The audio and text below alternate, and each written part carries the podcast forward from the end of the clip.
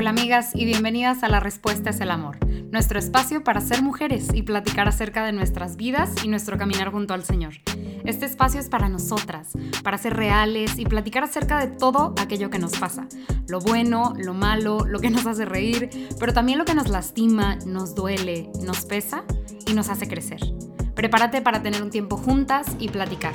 No te olvides de ir por un café, por un té, de subirle al volumen si estás en el carro o a la velocidad si estás en la caminadora. Este tiempo es para ti y para mí nada más. Hola hermanas y bienvenidas de nuevo a este espacio. Qué padre tenerlas aquí otra vez. Segundo episodio de esta temporada. Y ya, vamos arrancando. Ya calentamos motores un poquito la semana pasada. Y hoy pues continuamos con este, con este gran sueño y, híjole, no sé, este es, un, este es un episodio muy interesante, un tema muy padre, que se le conectan como otras cosas este, muy interesantes. Pero bueno, yo creo que ya viste el título del episodio y tienes tal vez una idea de lo que crees que vamos a platicar el día de hoy. Este, yo aquí tengo mi café que de seguro se me va a enfriar, porque no sé si te ha pasado que vas a platicar con una amiga y de, de tanto estar platicando y platicando y platicando, pues no te tomaste el café y termina súper frío. Y yo a veces es como, ¿será que lo caliento? ¿Será que ya no me lo tomo? Porque la verdad, tomarme el café frío es como que, no, necesito que esté caliente. A menos que lo pidas frío, ¿verdad? O sea, esa, es otra cosa. Pero bueno. Em, este, este episodio se llama El sueño de Dios. Y como que quería empezar a hablar de este tema en, en relación a los sueños. O sea, porque creo que cuando, cuando decimos el sueño de Dios o cuando escuchamos el sueño de Dios, podemos pues somos seres humanos y somos mujeres, ¿no? Y, lo primero que hacemos es tratar de encontrar una, relación a algo conocido. Entonces nosotros soñamos. Entonces cuando decimos el sueño de Dios, pues pensamos o podemos llegar a pensar automáticamente en este anhelo que tiene Dios o este, este, ¿cómo decirlo? Como, pues sí, voy a usar la palabra, este sueño, ¿no? Eh, eh, esta construcción ideal que tiene Dios. Porque para eso los, o sea, esos son los sueños para nosotros. Entonces, ok, el sueño de Dios. Y, bueno, también nosotros conocemos sueño como, como esta experiencia que tenemos cuando, cuando estamos dormidos, ¿no? Y en donde vivimos experiencias eh, pues que no son reales, pero que son una construcción de nuestro, de nuestro cerebro, ¿no? Y yo te invitaría como a, ok, están todas estas cosas a las cuales nosotros nos podemos referir cuando decimos sueño. Pero esto no es de lo que vamos a platicar el día de hoy. Como que tratemos de que el Señor a ti y a mí hoy nos, nos dé una nueva definición de lo que significa sueño y sobre todo el sueño de Dios. Y voy a hacer como un pequeño comercial porque quisiera invitarte a que si no estás viendo o si no conoces el proyecto de Real y Verdadero, eh, te des una, un tiempo para conocerlo.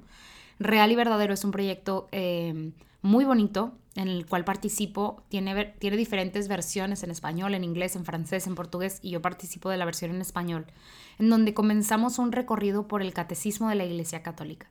Y entonces, ¿por qué te platico de esto? Porque como yo he estado involucrada, digo, una, una es hacerte una invitación y dos, es que como yo he estado involucrada en pues la creación del video. son videos, uno de explicación y uno de proclamación, y, estamos empezando desde, desde el mero comienzo del, catecismo y vamos a ir poco a poco avanzando ¿no? en el conocimiento del catecismo y en los, en los diferentes párrafos del catecismo.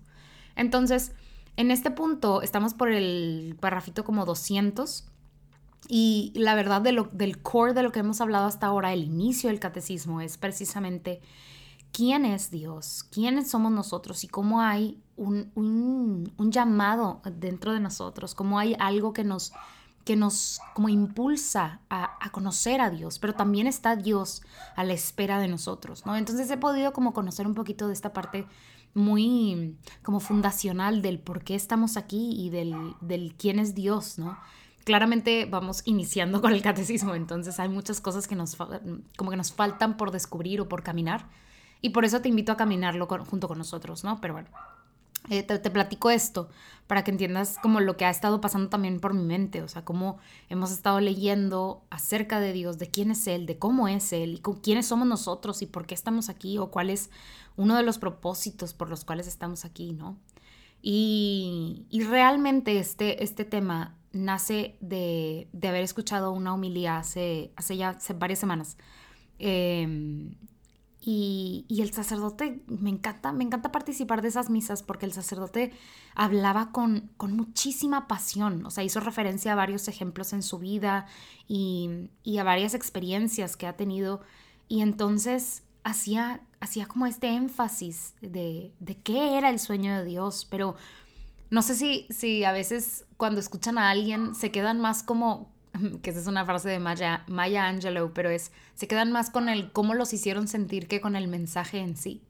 Y a mí me pasó esto como con, el, con, con la humildad de este padre. Sí me acuerdo del mensaje, pero también me acuerdo mucho de la pasión que sentía este hombre como al, al platicarnos de sus experiencias, ¿no? Y es que estamos viviendo un momento muy específico decía de broma eh, un comediante como ya quiero dejar de participar de eventos históricos, o sea, quiero dejar de ser parte de la historia y volver como al tiempo ordinario, ¿no?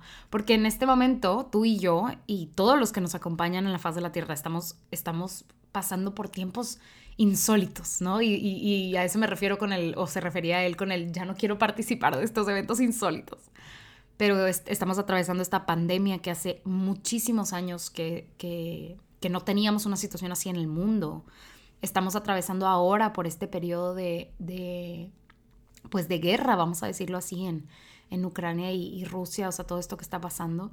Y, y, qué hacemos nosotros, ¿no? Y, cómo, nos, cómo nos sentimos. O sea, primero quiero reconocer que, que algo muy fuerte está pasando y no nada más como uy, no, hombre, sí, eventos históricos fuertes, sino quiero que te tomes el tiempo de, y yo también tomarnos el tiempo de decir, estoy pasando por un momento muy difícil.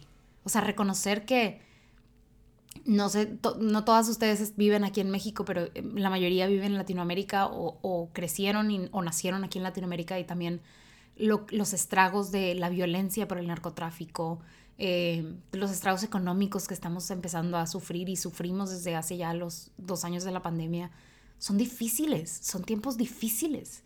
Y, pues somos mujeres y somos cristianas y entonces aprendemos a sobrellevar la dificultad y a salir adelante y no pasa nada, ¿no?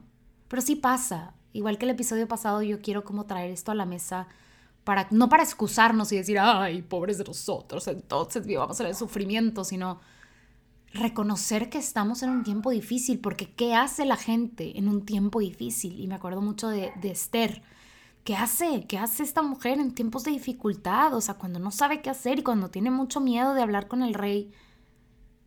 Esta mujer tan sabia acude al, o sea, o, o, sí, pues se, se, se, aferra a lo que conoce y es a, a, hablar con el Señor, a pedirle auxilio al Señor, a ayunar, a pedirle a los demás que ayunen para que ella pueda hablar con el rey.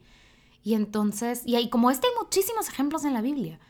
Pero, ¿qué estamos haciendo nosotras? Em, porque en definitiva, voy y voy a dar un paso para atrás, en definitiva, esto que estamos viviendo no es el sueño de Dios para la humanidad. La separación, la polarización tan fuerte, sobre todo en Latinoamérica, de las opiniones políticas, de las opiniones religiosas, de las familias, no es el sueño de Dios. Esto que estamos viviendo no es el sueño de Dios. Los periodos de guerra donde eh, pues el pensamiento como no humanista, ¿verdad? Que no, que no piensa en el ser humano, sino en el interés político, en el interés económico. Ese no es el sueño de Dios. Lo que estamos viviendo con, los problemas de salud, ¿verdad? Que, la, que, que sea tan difícil para nuestros cuerpos el sobrellevar estas enfermedades, ese no es el sueño de Dios. Y no porque Dios eh, o sea, tampoco quiero aquí meter el argumento de, ay, pues entonces que Dios lo arregle todo, ¿no? O sea, si él, si esto no es lo que él quiere para la humanidad, pues que él lo arregle y listo, ¿no? O sea, mm, ¿no se supone que es todopoderoso? No. O sea, estamos aquí porque pues nosotros mismos nos, nos, nos, fuimos llevando, ¿verdad? Como humanidad hasta este punto. Pero quiero que reconozcamos que este no es el sueño de Dios que el sueño de Dios es que todos sus hijos regresen a Él. Él no quiere condenar a nadie, Él no quiere que nadie se aleje. Pero aún así, pues vivimos en esta humanidad con nuestra carne y cargamos con nuestro pecado y que, que va afectándonos y afectándonos generación con generación. Pero este no es el sueño de Dios. Y eso no significa que entonces vivamos tú y yo fuera de lo que Dios quiere que vivamos, no. porque la gracia de Dios sobrepasa todo esto que está pasando y de una manera impactante e increíble e incalculable. O sea, no importa todo esto que está pasando, el Espíritu Santo y la gracia redentora del Señor tiene efecto y, está viva y aquí está. Pero, pero es difícil, es difícil. Como tal vez este episodio de nuevo como que no, no plantea, eh, no sé, eh, explicar algo nuevo o traer un tema como ¡ah! Impactante, pero sí es un, hagamos una pausa y reconozcamos que, que sí vivimos en un tiempo complicado, que sí estamos atravesando dificultades eh, importantes, pero el mundo ha atravesado este tipo de eventos muchas veces. Inclusive remontándonos a lo que vivió el pueblo judío, o sea, pues era terrible, era terrible y, a veces leemos estas historias como si fueran anecdóticas, pero casi casi que de mentiras, como esto no pasó y pues bueno, o sea, sí, las plagas y todo este rollo, pero pues, bueno, eso pasó hace, no sé, tanto tiempo que ya no existe. Y no es cierto, esta es gente real, estas son historias reales, estas son cosas que pasaron. Entonces, tratemos de ponernos un, momento en, en los zapatos de estas personas o sea, te invito a leer el Éxodo y, verlo como una historia real, como si fuera una historia que te contara tu tatarabuelo o tu abuelo y, y, lo hicieras realidad. Y pienses en qué sentían estas personas, cuáles fueron los sentimientos que, que, abordaban a estas personas, se sentían angustiadas, tristes, confundidas, qué sentían. Y creo yo que vamos a encontrar mucha similitud en cómo nos sentimos nosotras ahora. No precisamente porque seamos esclavas y porque no tengamos libertad literalmente, pero sí porque podemos estar esclavizadas a otras cosas de otras maneras y podemos sentir esa misma angustia, esa misma eh, incertidumbre. Y creo yo que eh, ver las historias de nuestros hermanos en el Antiguo Testamento o en el Nuevo Testamento como reales nos ayuda también a buscar al Señor de la misma manera que ellos lo hacían. O sea, sí, también reconocer que eran súper tercos y que recurrían a otros dioses. Y a veces leemos estas historias del Antiguo Testamento y dices, ¡ay, qué pueblo tan sonso! Pero nos pasa lo mismo, nos pasa lo mismo y, Dios lo, lo sabe. O sea, es que te digo, como que el desconectar esta, esta realidad de las historias en, la Biblia a veces nos hace sentir, pues, que dónde saco respuestas, o sea, cómo se supone que sepa qué hacer si esto nunca le ha pasado a nadie, nadie ha tenido tanto bombardeo de, redes sociales, eh, pues, em, problemas sociopolíticos, problemas económicos, problemas de salud mundial, o sea, nunca esto le ha pasado a nadie, entonces, Señor, ¿qué se supone que haga uno en este momento? Y entonces por eso es tan importante reconocer que estas cosas ya pasaron, han pasado, volverán a pasar, porque este mundo está corrompido, porque estamos cargando con nuestro pecado de generación en generación. Y ese no es, el Señor no quiere como juzgarnos ni que, eh, ni que em, perezcamos, o sea, en, en, medio del pecado y de la incertidumbre y del dolor y de la, nada de esto de la enfermedad el Señor quiere que regresemos a Él. Creo yo que ese es, porque el sueño de Dios, lo que quiere el Señor para su creación, este ser infinito en amor, pero también en temporalidad y espacios, este ser tan grande que nos ama, nuestro Dios, tiene un anhelo para nosotros, nos creó con un, con un sueño y quiere que regresemos a Él y de nuevo, vuelvo a decir, Él no quiere condenar a nadie, Él no quiere que nadie se quede afuera. Él quiere que todos regresemos a Él. Y a veces es complicado, porque vuelvo a dar un paso para atrás. Participamos de este pueblo. Participamos al igual que, que los judíos que se quejaban y se quejaban de que ya el maná sabe horrible, ya por favor cámbiale, o sea, cambio de sabor, por favor.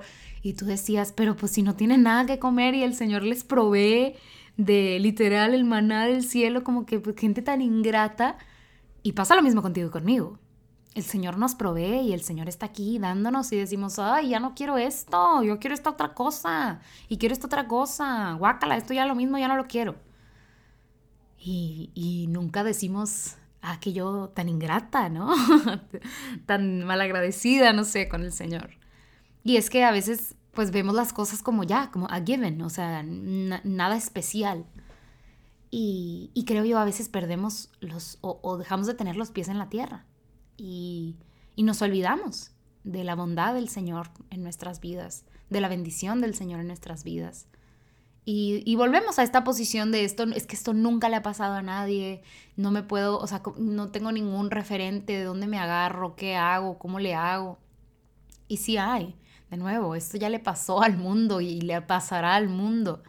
Estamos destinados a, a caer, pero el Señor quiere que regresemos a Él. El Señor siempre buscará la manera de llevarnos a Él. Y luego vemos todas estas cuestiones afuera, ¿no? O sea, todas estas, lo que nos hacen sentir, todas estas cosas tan, tan inmensas. Pero también volteamos hacia adentro. También a veces cargamos con culpas, también a veces nos sentimos lejanos del Señor o lejanas del Señor. Y, hay muchas cosas pasando adentro de nosotros que no tienen mucho que ver tal vez con, con lo que está pasando afuera, pero sí con nuestra vida interior y no estoy llorando porque no me siento conectada con el Señor, porque no siento que el Señor me ame o sé, que el Señor me ama, sé que el Señor está vivo, pero ya no sé cómo hablarle o, estoy en una etapa de mi vida en donde pues cambió mucho mi situación y, mi relación con el Señor se siente que está como estancada y qué hago. Y, todas estas cosas, agréguenselas a todo lo que ya hemos estado platicando, a este como clima social tan, tan feo y pues se vuelve una combinación muy triste. Y entonces eso a veces va impactando en que dejamos de participar de, misa o dejamos de participar de horas santas o dejamos de ir a confesarnos o dejamos de visitar al Señor o nos alejamos de nuestras amistades católicas porque nos sentimos tal cual o no buscamos hacer amistad con nadie en la iglesia porque no queremos que nos juzguen o no queremos que nos recuerden y están pasando cosas tan horribles que, ay, pues ¿cómo se supone que esto tenga sentido? Pues Dios, ¿qué onda contigo? Y se van combinando estos factores externos y estos factores internos y nos alejamos del Señor. El Señor no se aleja de nosotros, pero nosotros nos alejamos del Señor. Y vamos creando esta brecha entre el Señor y nosotros. Y ese no es el sueño de Dios. No importa lo que hayas hecho, y esto lo hemos dicho muchas veces y lo dirán muchas veces y lo seguirán diciendo muchas veces, no importa lo que tú hagas, o lo que dejes de hacer, o lo que pensaste en hacer y no hiciste. El Señor te ama, Dios te ama, te anhela, te busca, quiere estar contigo. Ese es el sueño de Dios, que todos sus hijos estén con Él, regresen a Él. A veces, y esto, esto lo dijo el sacerdote, dejamos de ir a comulgar porque no nos sentimos dignos. Pero dejamos al Señor como novia de rancho porque Él también está, pues es una expresión mexicana, pero Él también está esperando adentrarse en nosotros. Le cerraste la puerta al Señor por tu culpa o por tu lo que sea que estés cargando, pero y no le permites entrar, pero ¿qué pasa con él? Él quiere entrar. ¿Por qué le niegas la entrada? Y yo sé que hay, hay motivos, ¿no? Pues no, no comulgamos porque no estamos en estado de gracia, pero ¿por qué no le permito al Señor entrar? Él también quiere entrar. Ese es su sueño. Participar de nuestra vida, estar dentro de nosotros. Darnos la gracia para y perdonar nuestros pecados. El Señor está como estaba el padre del hijo que se fue cuando regresa. El hijo más chico se va, le pide, ya se sabe en esta historia, pero el, hijo más chico de este hombre le dice, papá, dame la herencia en vida, este, y se va, derrocha su dinero, se queda sin nada, y un día, comiendo de, eh, de lo que comían los, los, puercos, dice, ¿qué estoy haciendo aquí? ¿Qué estoy haciendo aquí si, si hay sirvientes en la casa de mi padre que comen mejor que yo? Ahorita. Y entonces regresa a la casa de su padre y cualquier ser humano diría, no, pues bueno, pues ponte a jalar para mí o ponte a trabajar para mí, pues aquí comes, ¿no? O sea, como que a veces pensamos en el, en el juicio terrenal. Pero lo, lo, lo, sorprendente de esta historia es que cuando llega este hijo menor y el papá se da cuenta de que, de que está llegando su hijo menor, sale a su encuentro y no sale a su encuentro para decirle, ay, qué bueno que estás vivo. Este hombre está llorando de felicidad se quita el anillo de la mano, se lo pone a su hijo manda a matar el cordero más gordo. Y, lo más impactante, porque a mí me impacta, no, no, es lo más impactante porque a mí me impacta, lo que a mí más me impacta, más bien, es que abre los brazos para recibirlo. Este embrace, esta acogida de parte del Padre. No es, hola hijo, te recibo, es, qué bueno que estás aquí. Te, te recibo con los brazos abiertos gracias por regresar. O sea, hay tanta gratitud expresada en ese abrazo como en ese abrir los brazos. Y es la misma, es el mismo, es, el es la misma acogida que te ofrece a ti y que me ofrece a mí el Señor. Ese es el sueño de Dios, que regresemos a Él y que permanezcamos en Él, que participes de Él. Y no necesariamente de la manera en la que tú crees que es la mejor manera, sino en la manera que participes.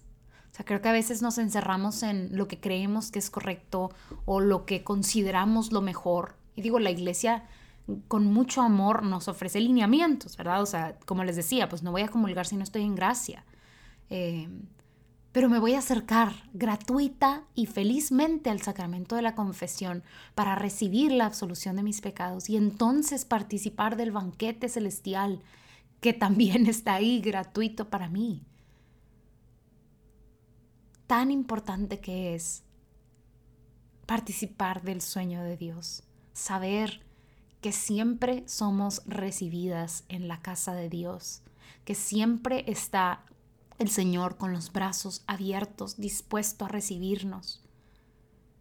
Y no importa lo que esté pasando, afuera o adentro, haya guerras, haya dificultades económicas, haya dificultades de salud, haya hacia adentro culpa, miedo, no importa lo que esté pasando, el Señor quiere participar de mí, de mi vida, quiere estar conmigo, ese es el sueño de Dios, estar cerca de todos sus hijos.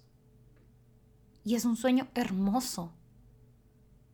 Diría yo que es parte de, de quién es Él, porque Dios es amor y somos un derramamiento de su amor y solamente quiere compartirnos de ese amor y que vivamos de ese amor y con ese amor. Entonces, participemos del sueño de Dios de la manera en la que podamos ya sea orando antes de ir a dormir, visitando al Señor en una iglesia, yendo a una hora santa, yendo a confesarme. Súper importante. La confesión es para ti, es también para el Señor, para acercarse a ti y para que tú te acerques a Él. Participar de la comunión, de las misas, de mi oración personal, de leer un libro que sienta que me acerque al Señor. De la manera en la que tú puedas escuchando un podcast este, espiritual, lo que sea, música, este, música católica, cristiana, lo que sea. Participemos en la manera de nuestras posibilidades, con lo que tenemos, con nuestra, lo que sea. O sea, con lo poco, con lo mucho, con nuestra pobreza o nuestra riqueza. Participemos del Señor. Y esto viene a colación y es muy importante, ya vamos a ir cerrando, pero es muy importante porque se acerca hoy mismo, más bien. O sea, hoy miércoles, hoy no es miércoles, pero pues el miércoles, eh, empezamos la cuaresma. Y empezamos un tiempo de acercarnos al Señor, un tiempo de penitencia, ¿verdad? Un tiempo de, de bajar la guardia y dejar que el Señor entre. Y pues habrá quien se hace propósitos enormes, propósitos chicos, yo te invito, a, si estás escuchando esto antes de empezar la cuaresma, o sea, el, el, miércoles de ceniza, o ya entrada la cuaresma, o después de la cuaresma, a que hagas lo que puedas con lo que tengas. A que no te propongas algo que, que se proponen los demás, sino que en mucha humildad y con mucho amor le ofrezcas algo al Señor. Algo que te cueste, algo que te ayude a, a participar de este sufrimiento, ¿verdad? Y, no un sufrimiento en vano, sino este sufrimiento que te permita liberarte un poco de tu carne y, darle espacio al espíritu para crecer. Es muy importante este tiempo porque es la preparación para, para el tiempo más, me atrevería a decir, eh, fundamental de nuestra fe. Entonces, seamos humildes, hagámonos chicas, y dejemos al Señor ser el Dios de nuestras vidas. Y pues bueno, para ir cerrando, quiero platicarles la persona de la semana, que en definitiva tiene que ser este sacerdote, porque lo tuve mucho en mente, eh, el padre Alfonso Miranda. Eh, es uno de los obispos auxiliares de la, de la arquidiócesis de la, que, de la que yo participo. Y es un increíble sacerdote con una pasión increíble para, para hablar de Dios. Y, lo he tenido mucho en mente porque, porque he tratado de recordar lo que él, lo que él habló en, esta, en esta homilía. Entonces, em, pues sí, él sería mi, persona de la semana. él está activo en redes sociales, entonces los invito y las invito a, a, seguirlo por ahí para que puedan conocerlo un poquito, conocerlo un poquito mejor. Y pues bueno, Hermanas, muchas gracias por estar aquí conmigo, por participar de este segundo episodio y de esta séptima temporada. Les pido que sigan orando por nosotros, por este proyecto, por Juan Diego Network, por Real y Verdadero. Las invito también a, ver los videos y a participar de este proyecto también padrísimo. Y les recuerdo que pueden apoyar al podcast no nada más con su oración, sino también con sus recursos. Hay muchas cosas que hacemos en el detrás que necesitan de su apoyo, eh, no nada más en oración, que es muy importante, pero también de, de apoyo económico. Entonces les dejo por ahí abajo la liga de Patreon para que si está dentro de sus posibilidades puedan apoyarnos. Y pues muchas gracias por estar aquí de nuevo. Te mando un abrazo grande. Recuerda que espero vernos por ahí en redes sociales, seguir compartiendo. Este viernes sale un videíto muy, muy cool.